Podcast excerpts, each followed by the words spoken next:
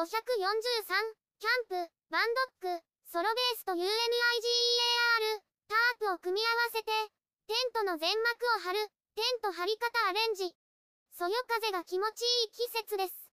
家の庭にバンドック、ソロベースを張ります。さらにタープを張って全幕にしてみます。ソロベースを張る。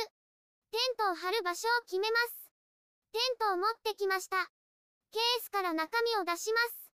テントを庭に広げます。テントの後ろにペグを打ちます。テントの前にもペグを打ちます。4箇所打ちました。袋からポールを出します。ポールを4本組み立てます。短い方のポールを取ります。テントの横からポールを入れます。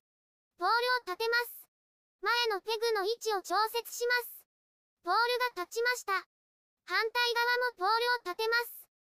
テントの横を引いてペグを打ちます。二股のロープとカバーをつけます。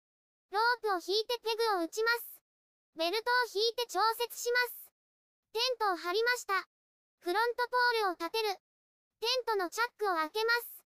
ポールの位置を調節します。長いポールを取ります。ポールの先端をロープに通します。テントにポールを刺して立てます。ロープを引いてペグを打ちます。フロントポールが立ちました。タープを張る。タープを持ってきました。テントの前にタープをかぶせます。テントの幅よりタープの方が広いです。BOD のポールを使います。まずは中央にポールを立てます。前室のポールに合わせてポールを刺します。ロープを二股にして貼ろうと思います。タープ付属のロープを2つ使います。ロープを合わせます。途中で結び目を作ります。このように輪を作りました。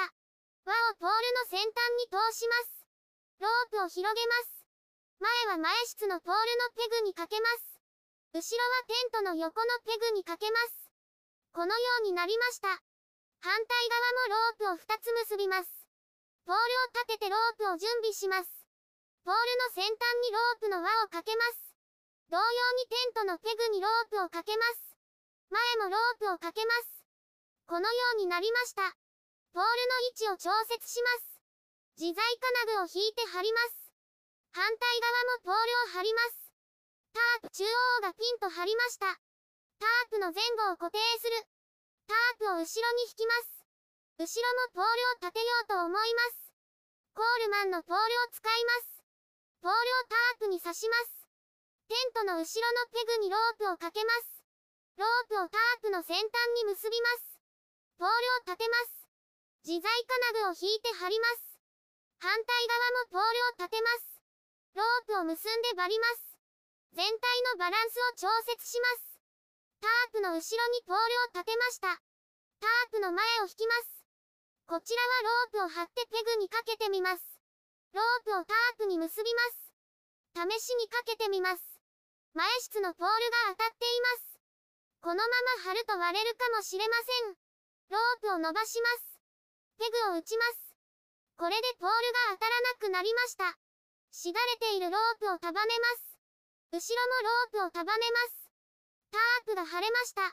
テントとタープを確認する。テントとタープを確認します。テントの全幕としてタープを張りました。横から見たところです。ポールは一直線になるようにしました。ポールの先端は当たっていません。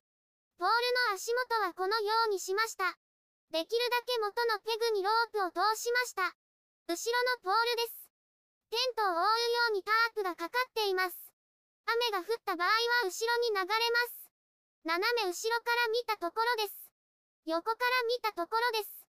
斜め前です。正面から見たところです。テントの中に入ってみます。思ったより広く使えそうです。チェアに座ります。プライバシーが確保されています。横からのそよ風が気持ちいいです。テントの前室で火を扱いたいです。天井が低いので注意です。テントは PC 素材なので火に強いです。タープはポリエステルなので弱いです。後ほど試してみます。今後貼り方を見直していきます。YouTube でたくさん動画を公開しています。概要欄からリンクを参照ください。